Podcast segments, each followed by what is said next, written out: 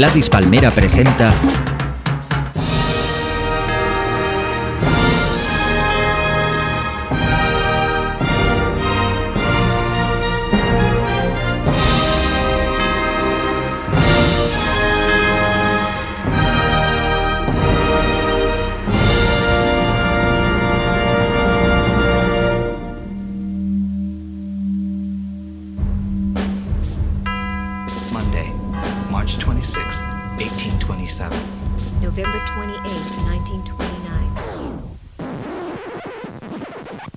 Vidas Ejemplares repasamos la vida de mis ídolos, personas reales de la historia de la humanidad y también esos personajes de ficción para mí igual de importantes.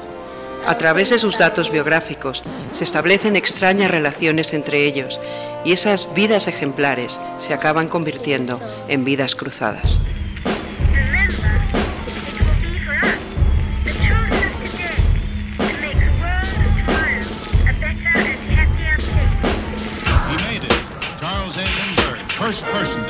New York to Paris non-stop. And that was a page of history that'll probably stand for a long time.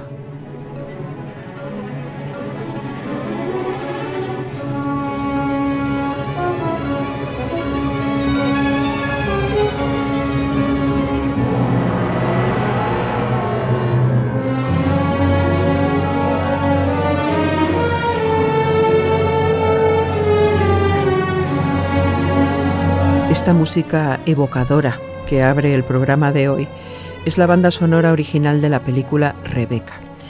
Y es que quiero rendir un homenaje a la villana perfecta, a la mala más mala de todos los tiempos. Tanto es así que en la cultura popular, cuando alguien es malo malísimo, se dice que es más malo que el ama de llaves de Rebeca. Y esa ama de llaves no es otra que la imponente señora Danvers.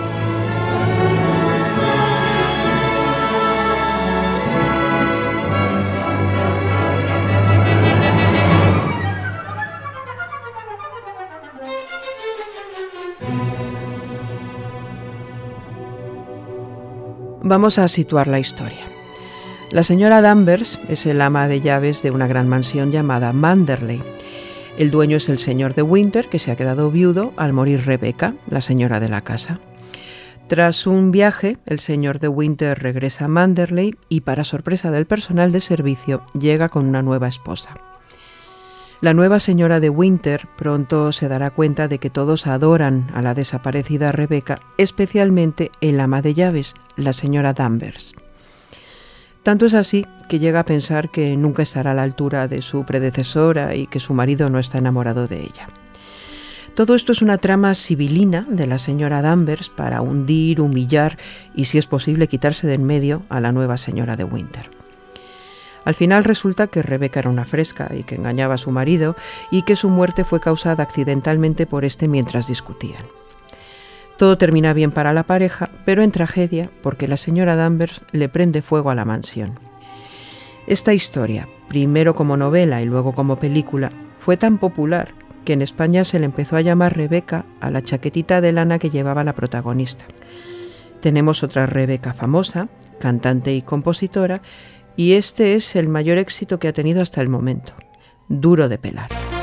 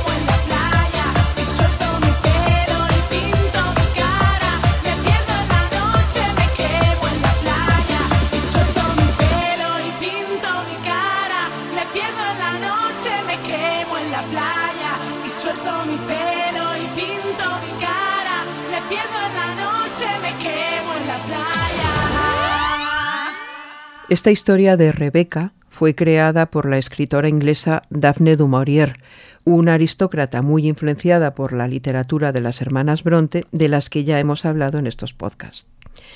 Esta es la obra más famosa de Daphne du Maurier, junto con La Posada de Jamaica y Los pájaros, y por cierto que estos tres títulos fueron llevados al cine por Alfred Hitchcock.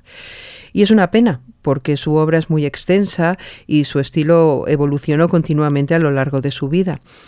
Por ejemplo, en uno de sus últimos libros habla sobre viajes mentales a través del tiempo con la ayuda de alucinógenos. Bueno, la historia que hoy nos importa, Rebeca, se publicó en 1938 y se convirtió inmediatamente en un éxito premiado por la Asociación Norteamericana de Libreros. No sé si en esos tiempos en que América salía de la gran recesión económica, la literatura llegaba a todos los rincones, especialmente en el sur. Ese mismo año de 1938 nacía en Texas una de las figuras clave de la música country, Kenny Rogers. El éxito le llegó a Kenny Rogers a finales de los 70 a través de la música popular norteamericana, pero también ha grabado canciones pop con estrellas como Lionel Richie. Si os acordáis, participó con Michael Jackson y todos aquellos en esa canción solidaria prototípica que es We Are the World, y hasta los mismísimos Bee le compusieron un disco pero su mayor éxito es al mismo tiempo una de las canciones clave de la música country, la que define cómo se debe contar una historia y sobre todo cuál es la voz perfecta para contarla. Y esa es la voz de Kenny Rogers cantando The Gambler. on a warm summer's evening on a train bound for nowhere. I met up with a gambler. We were both too tired to sleep, so we took turns of staring out the window at the darkness. Till boredom overtook us, and he began to speak. He said, Son, I've made a life out of reading people's faces and knowing what the cards were by the way they held their eyes. So if you don't mind my saying, I can see you're out of aces. For a taste of your whiskey, I'll give you some advice. I handed him my bottle, and he drank down my last swallow. Then he bummed a cigarette and asked me for a light. And the night got deathly quiet, and his face lost all expression. Said, if you're gonna play the game, boy, you gotta learn to play it right. You got to know when to hold 'em, know when to fold 'em, know when to walk away, know when to run. You never count your money when you're sitting at the table. There'll be time enough for counting when the dealing's done.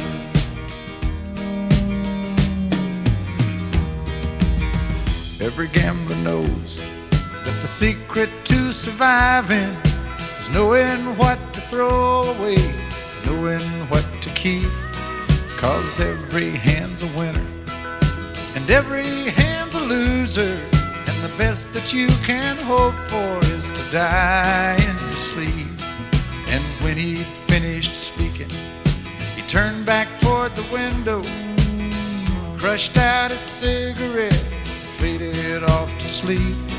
And somewhere in the darkness, the gambler he broke even. But in his final words, I found an ace that I could keep.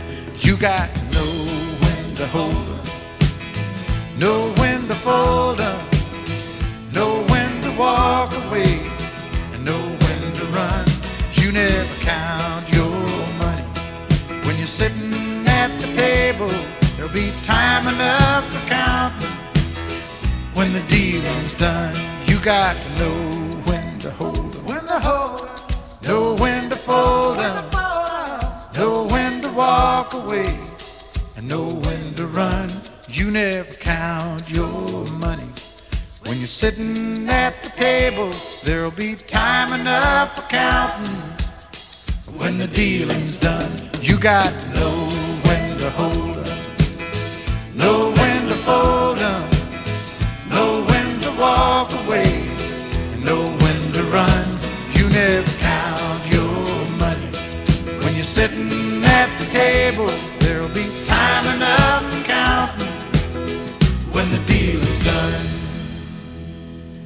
Daphne du Maurier fue reconocida públicamente por la reina de Inglaterra con la condecoración de Dama del Imperio Británico.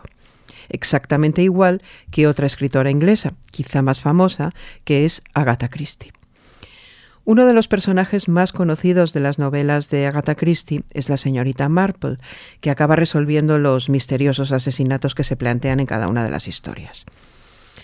Las novelas de Agatha Christie han sido un éxito en el teatro y se han hecho cientos de películas con esas tramas. En una de ellas, Muerte en el Nilo, el personaje de Miss Marple estaba interpretado por la actriz Angela Lansbury. Me imagino que no es casualidad que unos años más tarde se convirtiera en la famosísima investigadora Jessica Fletcher de la serie de televisión Se ha escrito un crimen, que es por lo que casi todo el mundo la conoce. Bueno, y los fans de Muchachada Nui sabéis que es la protagonista de la sección animada Los Clanstein. Y además os tengo que añadir que la reina Isabel también condecoró a Angela Lansbury como dama del Imperio Británico. Lo que no mucha gente recuerda es que además de una actriz de largo recorrido en el teatro y en el cine, Angela Lansbury canta y de hecho ha ganado un premio Tony, que es como el Oscar del teatro, por un musical de Broadway que se llama Mame. Otra de las actrices de ese musical también ganó un Tony y esa actriz es Bea Arthur, la maravillosa Dorothy de las Chicas de Oro, que seguro que de ella sí que os acordáis. Vamos a escuchar a las dos haciendo uno de los números del musical, uno en el que cantan juntas, y estas son Angela Lansbury y Bea Arthur interpretando uno de los números estrella de Mame.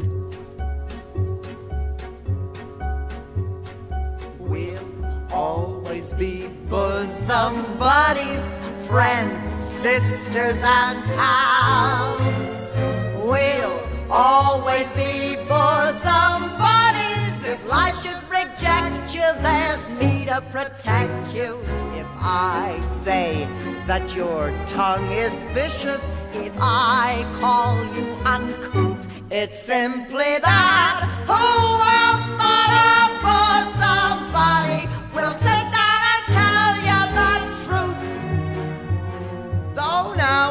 and I'm aware that my candid opinion may sting. Though often my frank observation might scald. I've been meaning to tell you for years. You should keep your hair natural like mine. If I kept my hair natural like yours, I'd be bald. But, darling, we'll always be dear companions, my crony, my mate. We'll always be harmonizing. Orphan Annie and Sandy, like Amos and Andy. If I say that your sense of style's as far off as your youth, it's simply that. Who else but a bosom buddy will tell you the whole stinking truth? Each time that a critic has written, your voice is the voice of a frog. Straight to your side to defend you, I rush. You know that I'm there every time that the world makes an unkind remark. When they say Vera Charles is the world's greatest lush. It hurts me. And if I say your fangs are showing, maim pulling your claws, it's simply that. Who else but a bosom buddy will notice the obvious flaws? I feel it's my duty to tell you it's time to adjust to your age. You try to be peg of my heart when you're Lady Macbeth. Exactly how old are you, Vera? The truth. How old do you think? Oh, I'd say somewhere in between 40 and death. But, sweetie, I'll always be Alice Toklas if you'll be Gertrude Stein. And though I'll admit I've dished you, I've gossiped and gloated, but I'm so devoted. And if I say that sex and guts made you into a star, it's simply that. Who else but a bosom buddy will tell you how rotten you are? Just turn to your bosom buddy for aid and affection, for help and direction, for loyalty, love, and pursuit. Remember that.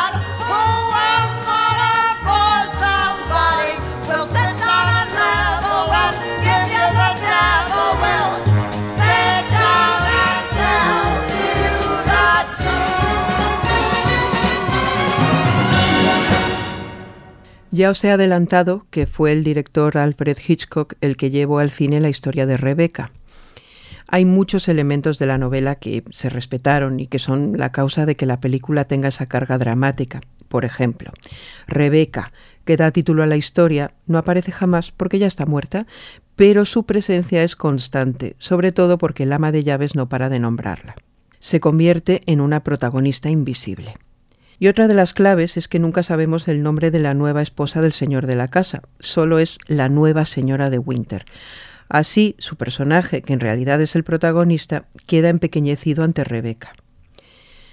La personalidad de mm, la señora Danvers, el ama de llaves, ya está descrita en la novela. Incluso se entiende esa obsesión homosexual que siente hacia su anterior señora.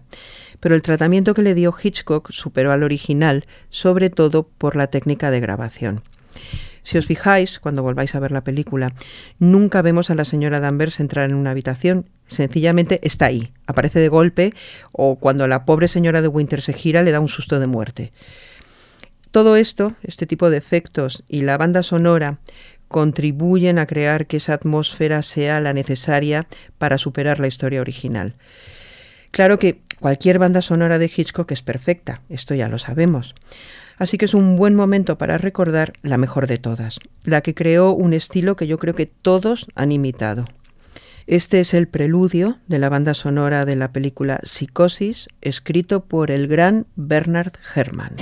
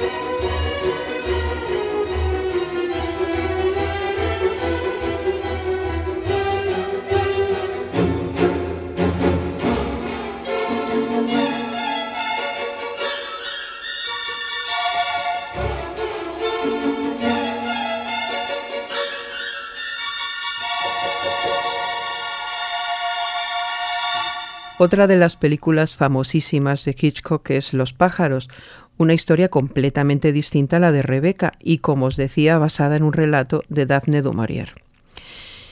Si este podcast fuera de Mario Vaquerizo o de Nacho Canut, ahora se pondrían a hablar sobre loros y tucanes, porque están un poquito obsesionados y la sola mención de la palabra loro hace que se mueran de risa.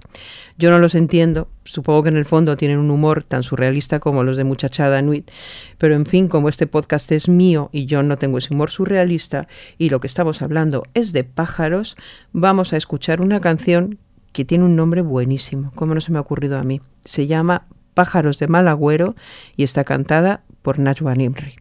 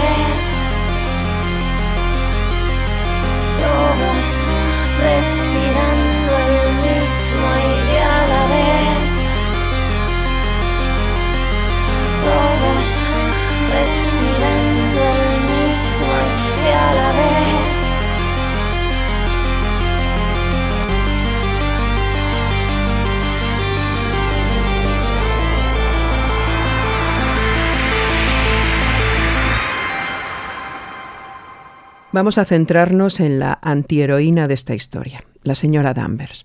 Es inteligente y con una capacidad brillante para hacer sufrir a la nueva señora de Winter, hasta el punto de hacerla pensar en el suicidio. El personaje es fantástico y está muy bien planteado. Sobre él se han escrito un montón de ensayos, sobre todo desde el punto de vista de una mujer en la que subyace un lesbianismo no reconocido que se transforma en obsesión enfermiza. Pero sin duda la interpretación de la actriz que le da vida en la película es lo que contribuye a que la señora Danvers pase a la historia como una de las villanas más perfectas. La culpable de esta interpretación magistral fue la actriz Judith Anderson, que por cierto también fue condecorada por la reina de Inglaterra como dama del Imperio Británico, y ya van cuatro. Judith Anderson era una actriz de teatro, de esas que te hacen un Lady Macbeth perfecto, con una dicción impecable.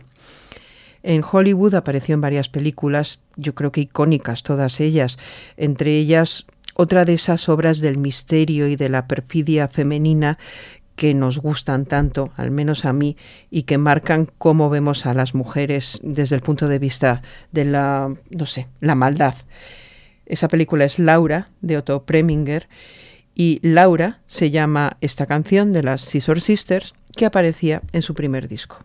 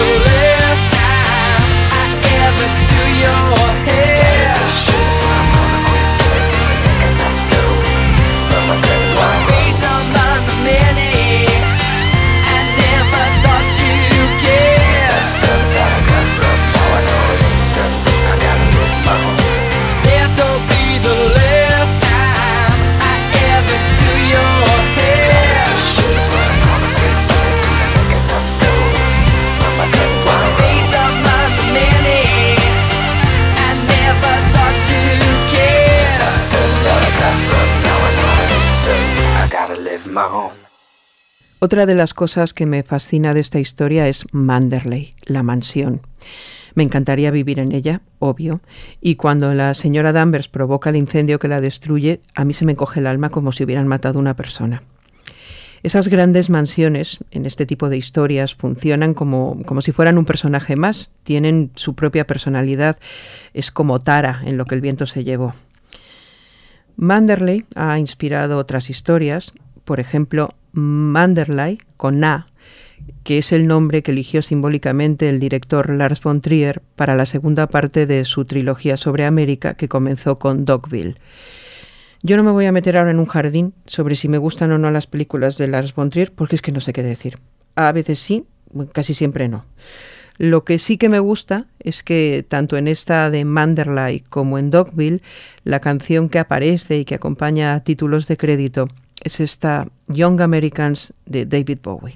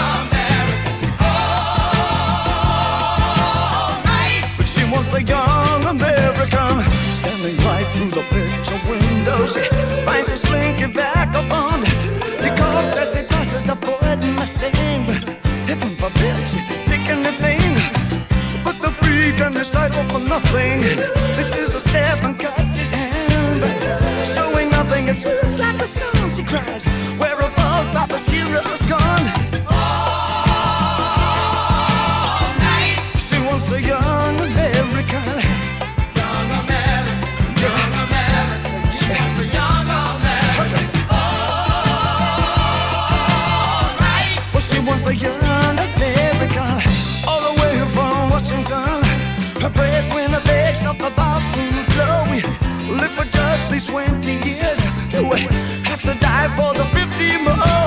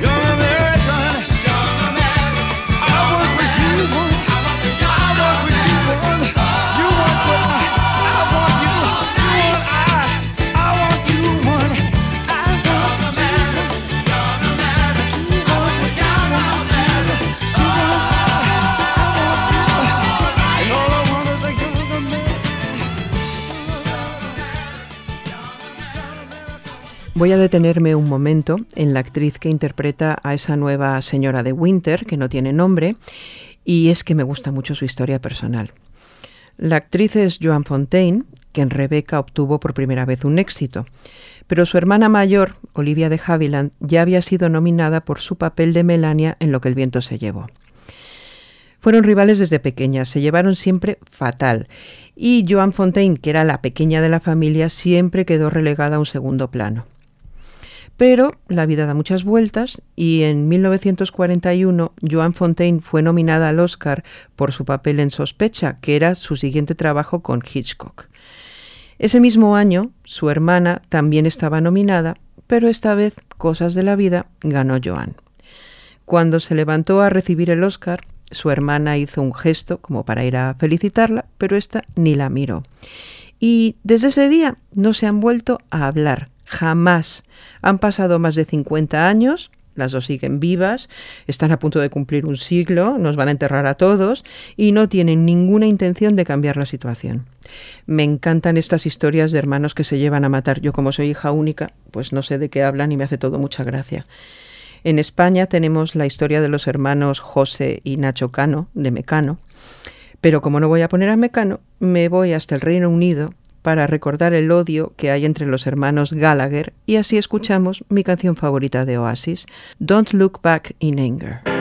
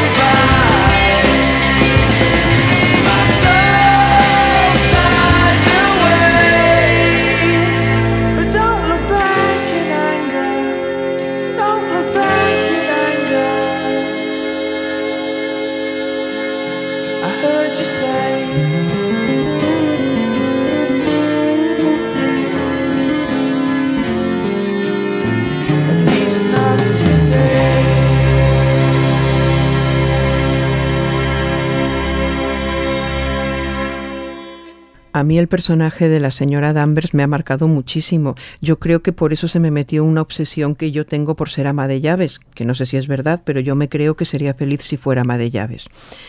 Me parece una figura clave y cualquier novela, película o serie de televisión en la que aparezca una ama de llaves ya me deja embobada.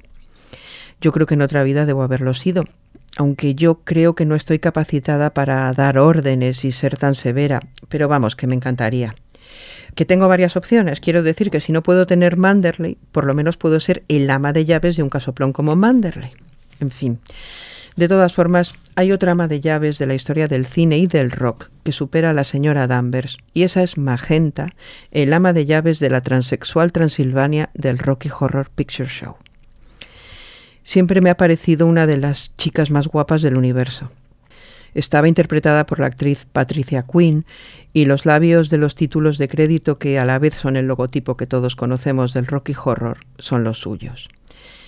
Una vez un productor mexicano me habló de participar en una nueva versión teatral del Rocky Horror. Yo dije que solo haría de Magenta, que ya me queda grande, pero por lo menos solo canta un par de veces. Una de ellas es este momento cumbre en una de las mejores canciones de la historia, el Time Warp. It's astounding. Time is fleeting. Madness takes its toll. But listen closely. Not for very much longer. I've got to keep control.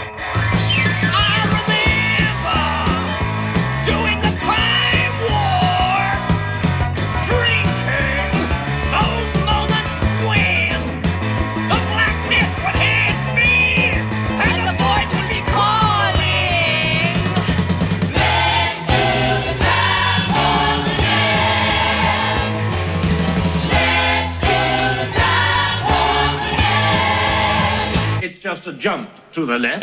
Then a step to the right. With your hands on your hips. You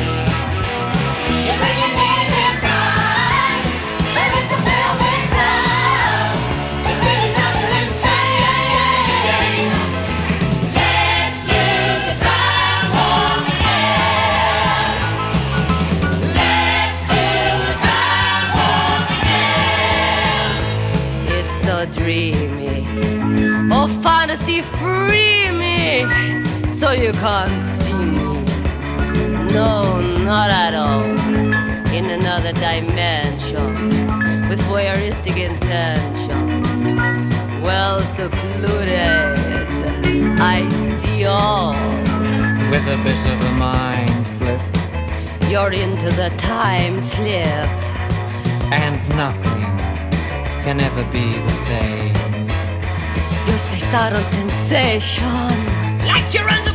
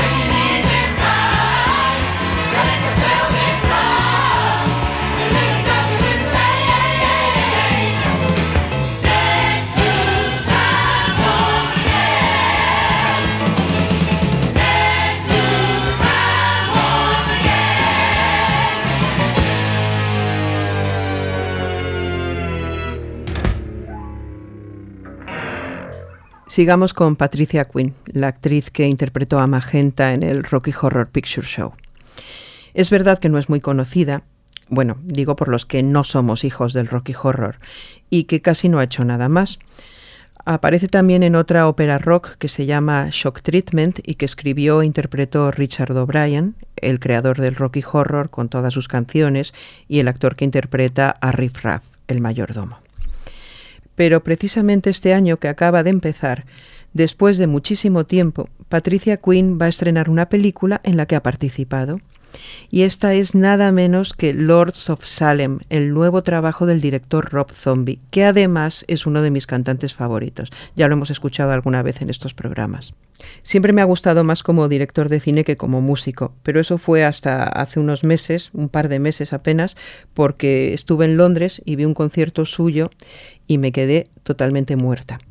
Marilyn Manson era su telonera y quedó exactamente como eso, como una telonera, porque al lado del espectáculo de Rob Zombie no tenía nada que hacer.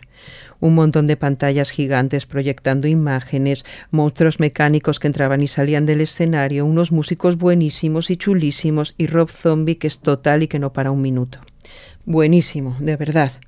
Así que me quedo con esa imagen mientras os dejo escuchando esta canción de Rob Zombie que se llama igual que la película que está a punto de estrenar. Lords of Salem.